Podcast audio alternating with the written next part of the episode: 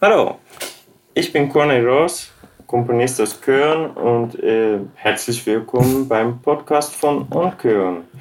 Ich spreche heute und in zwei Wochen mit dem argentinischen, niederländischen Komponist und Dirigent Ezequiel Menachet äh, über einen virtuellen Partnerresidenz, den wir jetzt mit dem Goethe-Institut, äh, mit der Förderung von, der, von dem Goethe-Institut durchführen. Ähm, wir sprechen zusammen Englisch, denn wir haben uns in Holland kennengelernt, äh, in der Musikhochschule dort und wir haben immer auf Englisch gesprochen und äh, das werde ich jetzt auch mal weitermachen, sodass Ezekiel jetzt auch hört, was ich alles so erzähle. Hi Ezekiel. Hello, how are you? I'm here. Do you hear me? I hear you. That's wonderful. So, um, I was just uh, introducing you. You were my in instrumentation teacher. Yes, I'm sorry about that. And uh, that was wonderful because it actually, maybe, in fact, will have something to do with what we are even investigating the coming uh, six yes. weeks.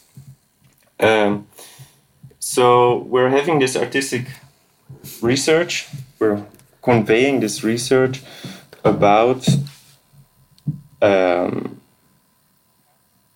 cuts, samples, um, or how how else could we call it? Snippets uh, or snapshots.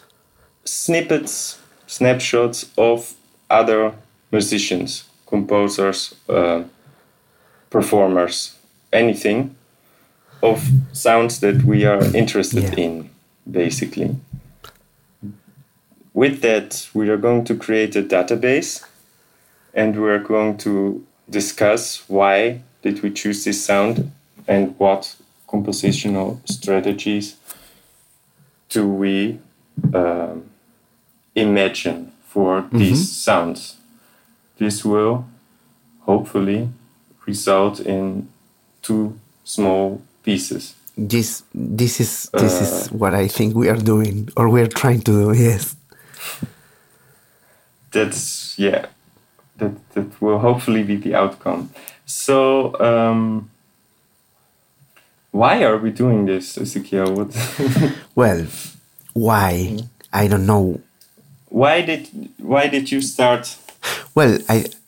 What you came up with the idea? Yes, I. I mean, I. I. I okay, so basically, I think that you. You. I think you said it. Now that that this is like uh, it was framed by by the context of the of the call for the residencies, not from the Goethe Institute. So like this, this created a frame in which we had to sit and say, okay, I remember clearly when you asked me, do you, do you want to, uh, to make music together?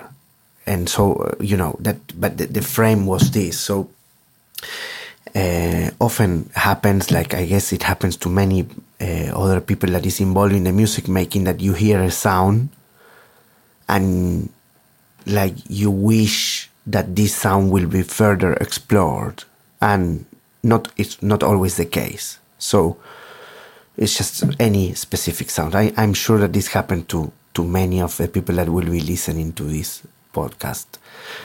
So exactly. So i always yeah. want one reason for me to investigate this further was exactly that. It was there are so many performances or CDs or whatever media we are listening to, uh, that there's always one moment you think, mm-hmm. wow, uh, but you never write it mm-hmm. down. And it always, or it comes up in conversations. Do you know this mm-hmm. piece by? And then it's mm-hmm. gone. You know, you or you you forget about it, or you you you have it somewhere in your memory, but there's no way to fix it.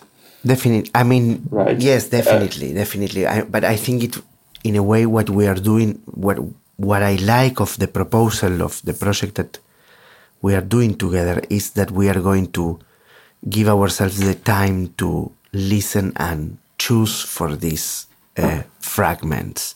So by like the the the act of selecting is already so so important, and it, it's at, at, such an early stage of of what we will do. So um, it's like you are listening to music and you are letting yourself really get hunted by by some specific moments, and that's what you take to to to actually to to export it to some sort of archive that you, you we don't know if we will end up using the sound in the end, but it's just the act of choosing it, no, that makes it uh, relevant. And this act of choosing, well, I tried for myself now, listening through tons of music, is actually harder than I bef- uh, imagined mm-hmm. beforehand. Mainly then is it really interesting? That's the the question I I then always ask myself. What what is interesting? Does this snippet, this sample? But I mean, in, interesting for whom? For myself. Ah, okay, for yourself. Yes. Well, well, yes. Well, that is this. This is uh, this is a good question. This is a good and an honest question. Is it interesting for yourself? And and uh, and I I am in the same line trying to ask how can I make it interesting for myself. No. Hmm. Exactly. It always also comes then to context. This is the the, the main issue that you that when cutting something out of context, you immediately you you lose and you give a lot of meaning to your snippet. Yes. Um, basically, I have been listening to the endings of, uh, for instance, something that has nothing to do with contemporary music per se. Uh, there's a Duke Ellington mm -hmm. concert online mm -hmm. on YouTube in uh, in Switzerland. Um, you can Google it if you're interested. Um, that the endings of almost all songs are ridiculous. Mm-hmm. There's one where Duke Ellington is conducting the clarinet player to play the longest note he can play, and he cues the ending of that note. So there's this, this game going on. it's in the context, this is very funny, very entertaining, very not not even Duke Ellington style because it's it's he's basically uh, it's he's not tor- it's not torture, but it, you see him, you see the, the, the I don't know who's playing the clarinet there, but he, he's suffering. So, but the tone of he he he chose a relatively high pitch. I don't know why. Um, the tone is suffering so much. It's and it's out of context. This this one single tone is uh, beautiful for for uh, uh, it would could be beautiful for a piece of new mm -hmm. music. Mm -hmm.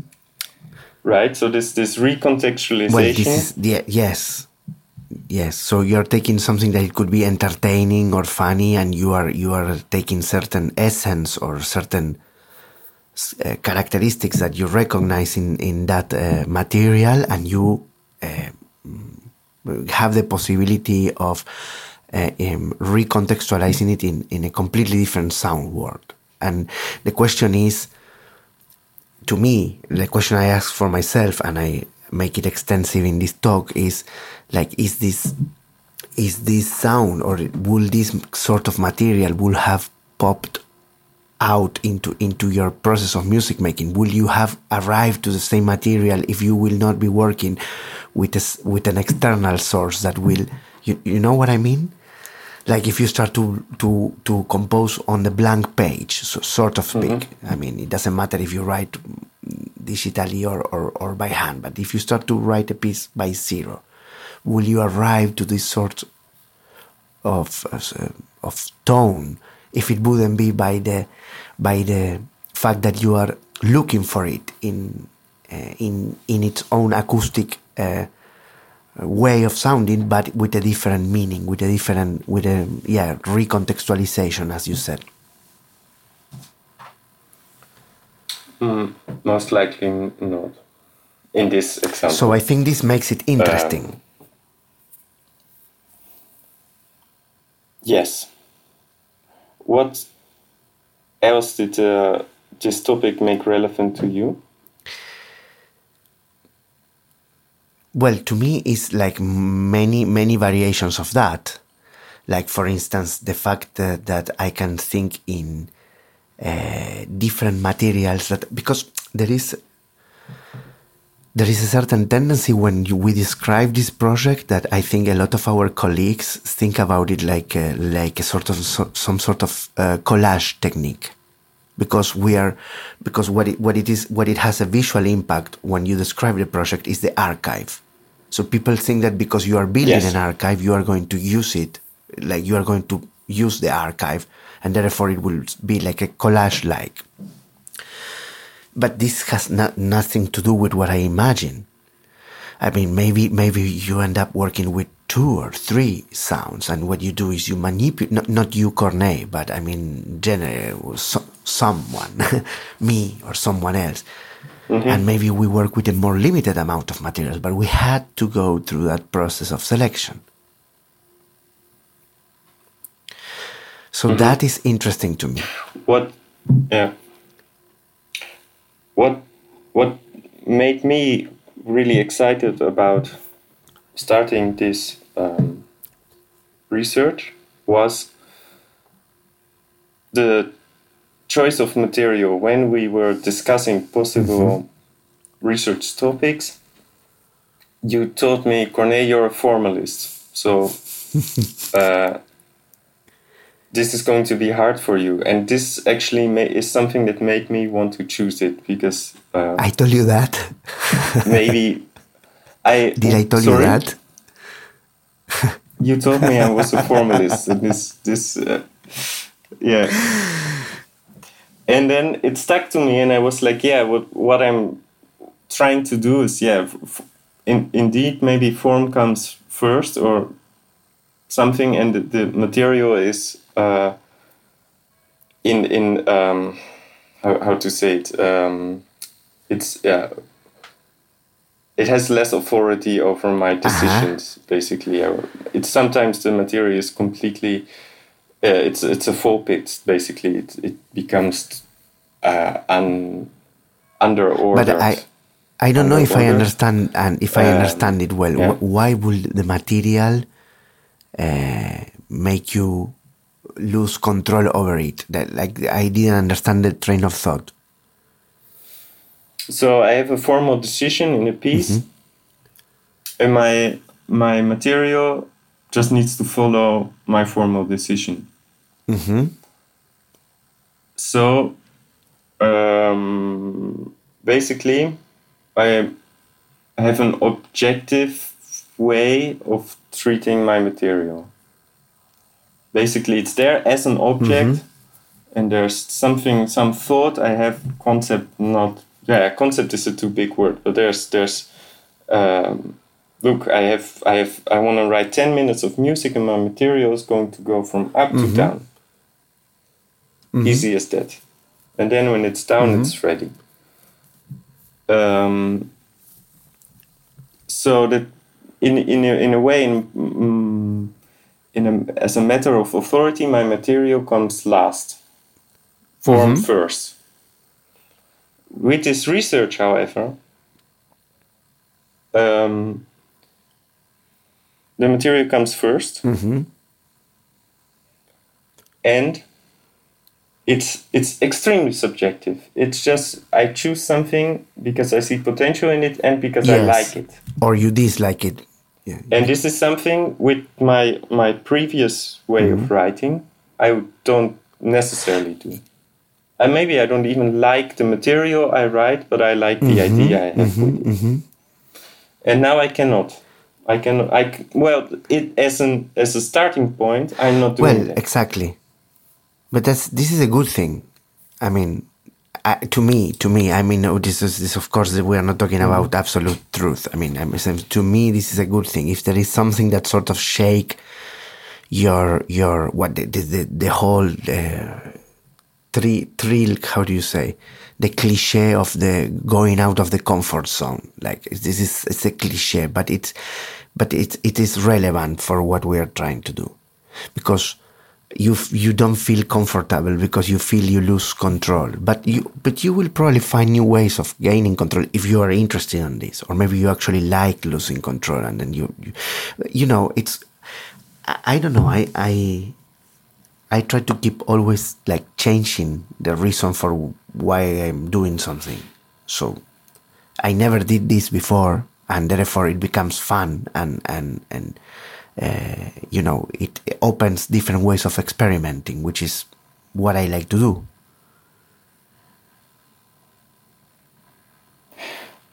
When I taught people about this, um, they said, "Ah, you're just going to work with samples." You touched this because of the mm -hmm. archive. You just said it a mm -hmm. few minutes ago.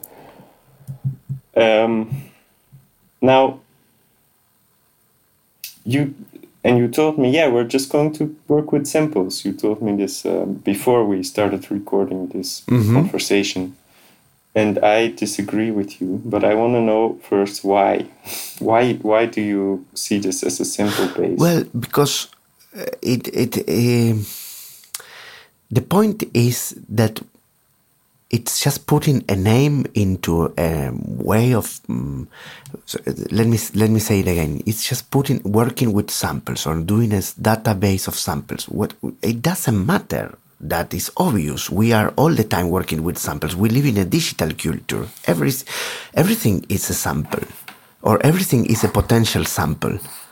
So that's not the point. The point is to me the point is that it doesn't matter the, to me, it's more about the process, the overall process. Maybe when we describe it, it sounds like we are doing a samples database, but what it is really, I mean, we are doing this because we have the possibility, but it's it's something that anyone can do. It's just basically a discipline. Uh, basically, you you select something you like it and you archive it in a certain way, and then you have it there accessible. What it happened to me, so so people think that when you're working with samples, the samples is somewhat clear in the outcome. For instance, uh, well, there is a big trend, uh, uh, but I, I, I remember the name of uh, is it uh, John Oswald? Is the Canadian composer that works with with with samples like there but is there is a, a, trend i don't remember the mm-hmm. name of the trend but it's aesthetic i find fascinating you know is is john oswald the composer of Dab the piece Dab i don't know the uh, bad yes that's that's Michael it that's Jackson, it that's it yes yes, mm-hmm. yes. So yeah. okay, there is it's a clear process on a sample that you can follow, that you can recognize the source, or or. But to me, what what I like or what I imagine I will do, and this is uh, sharing a pro internal process. So it, I don't know if this is relevant for anyone, but I'm telling to you because you are my partner in this. Is that when I am working with a sample, I discover potential materials that I manipulate in the sample, whatever the pitch, the length, the whatever you name it, it doesn't matter. You find potential materials that are there that you arrive to them but you will not arrive in a different doing a different path. That's the path to get to that material. And that's why i'm interested in in doing this process. Because um, we were talking um, may, maybe I don't know if this is too relevant for the podcast, but we were talking about the instrumentation, like what what are the pieces for whom we will write the out, outcoming piece, and and I think that mm-hmm. you know is it will it be with or without electronics? So will the you know so maybe the samples are never there. This is just material that we use to as a primary element to derive other compositional parameters that we will later outline in an instrumental piece i don't know it can be anything mm-hmm. sure um, I have a question about samples.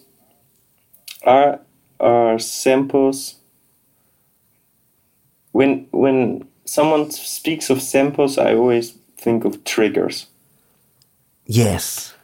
Um, and this is something we are not doing. That's basically what you also said. Yes. Well, uh, just now. But this has to do with this this sort of uh, the the development of the sample machine, no, where you were like sampling different snippets to create a drum machine or whatever you are adding. Like, and there is a, a so many great people that is doing these things. Uh, well, I, I, I got to know them via the YouTube, but I mean, it's, it's amazing. But I, I'm not, I'm not so interested into that myself. And, but, you know, it's a possibility, definitely. So I don't know mm-hmm. if it is different, but what I do know is that you can apply a sample technique in, in infinite ways. So I think in a way it is, but that we are, that I am not interested in using it in a way that the source is recognizable. I don't know about you. I, I will be curious to hear why you do, you think that we are not working with samples actually.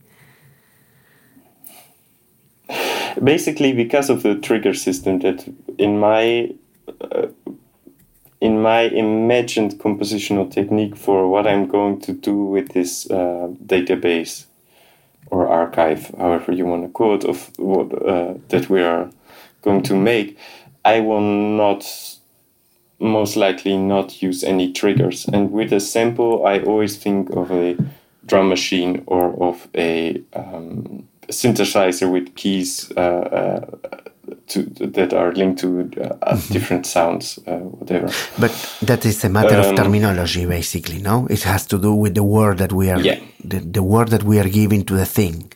Yeah. Um, and what you just now said about context, again, I'm not sure if if by working on on uh, or with these sounds we can get rid of the original context. Um, it, it's just something I'm thinking about. This is beautiful. It's this instance, is beautiful, Corne. What you're bringing, I think it's beautiful. Go go on, go on. For instance, thank you. The the uh, the Duke Ellington example. The very way this clarinet tone is played from embouchure, from intonation, from anything, playing technique, is very much linked to this orchestra, mm-hmm. To this one player, to mm-hmm. this one individual. And then I'm going to come, cut this note out, and work with it. That maybe re-instrumentate it, show it, discuss it with my former instrumentation teacher, and um, will will. But I'm I'm not sure if I can get rid or if I'm just. Um, or if I can or should get rid of the of the original context of this one 30 second long poorly intonated clarinet mm. tone. Of, of, and of this entertaining context that it had originally of the it is it is the one but last note of hmm. the piece. Mm. um, yeah. Is it is it inherent to the sound we're working with what it is? Or can we recontextualize it completely? Or does um, by taking it out by just cutting it out it loses all context? well, well, I don't know. It's maybe, maybe, maybe it's a bit the all of the things that you just said at the same time. I mean, I think it is absolutely. Maybe I'm wrong, but we we could do the experiment, actually. But I think that it's absolutely possible to uh, get a, like a small fragment of music or sound and decontextualize it. I think it's possible. It, it really depends to what extent you want to distort it or you want to alter it and, and to what extent this alteration still is connected to the original source. Um, I think it's possible to de- decontextualize it or recontextualize it, but I am not sure if uh, uh, what happens with this recontextualization. I don't have, I don't know, but this is something that we can maybe talk uh, after we have done something with it in the next show. Um, because like we, we, you were you were in the outline you were writing does it um, does it add or lose value you know and i don't i it's it's both things at the same time it definitely you know so yeah but and, and, then what yeah. to me what what i like about this is and this collaboration that we're doing and it's also like a nice creative inspiration. Like maybe it's a nice exercise for someone that is listening to do as well you know? I mean that's why we are sharing it after all. I mean it's the fact that it's very pro like very oriented to doing something and not talking about it. Like now we're talking about it but when we will have to you know like it's just like you go you listen you you, you select and then you work on it. And like this you know this process or multiple times you know. It's it's very oriented into the making. And uh, in a way i can see it very much working like a like some sort of painting like text texture where you are like some sort of overlapping like like threads of of this material you know a, a little bit like like overlapping them, you know, like, and by this creating a new sonority. Uh, so yeah, I, I don't know. It's a bit like the, the, when, when I was listening to you, it sounds a little bit like this, this thing of the, like, can you, can you detach the aura from the, from the work, you know, or is like, and this is, yeah, I mean, this is such a mm-hmm. digital era now, you know, that like, I, I don't know. If it will be a live performance, maybe it's different, but working with a recording that we download, who knows from where, I mean, yeah. of course, yeah. Um, exactly. So this is basically the start of this of our residency and the start of our research. Um, and then in the next episode, we will basically further uh, investigate the questions we just asked, mm-hmm.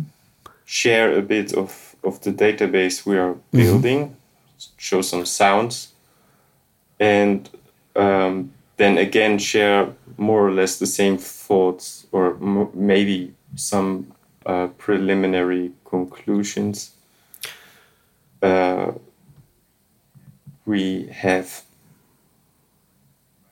yeah i right? think we will we will we will go into that direction yeah. i mean let's let's hope there is something to to show so there is not just two two guys talking but there can also be other uh, sounds examples and uh, and uh, maybe you know in the process, we will get to new questions, hopefully, and, and, and it can also be useful for someone else that is, that is listening to this. But definitely for us, I mean, I'm really happy that we have the chance to do this. Yes. And I'm also very happy and thankful to everyone from On Köln for having us just uh, present this and talk to you about this.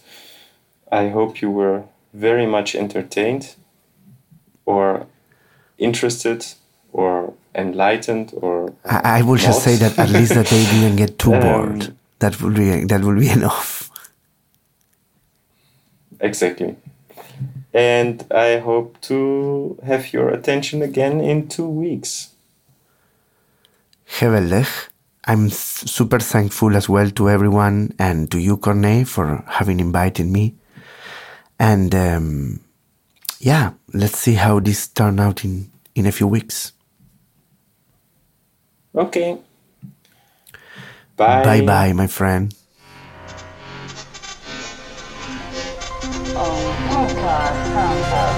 podcast from the podcast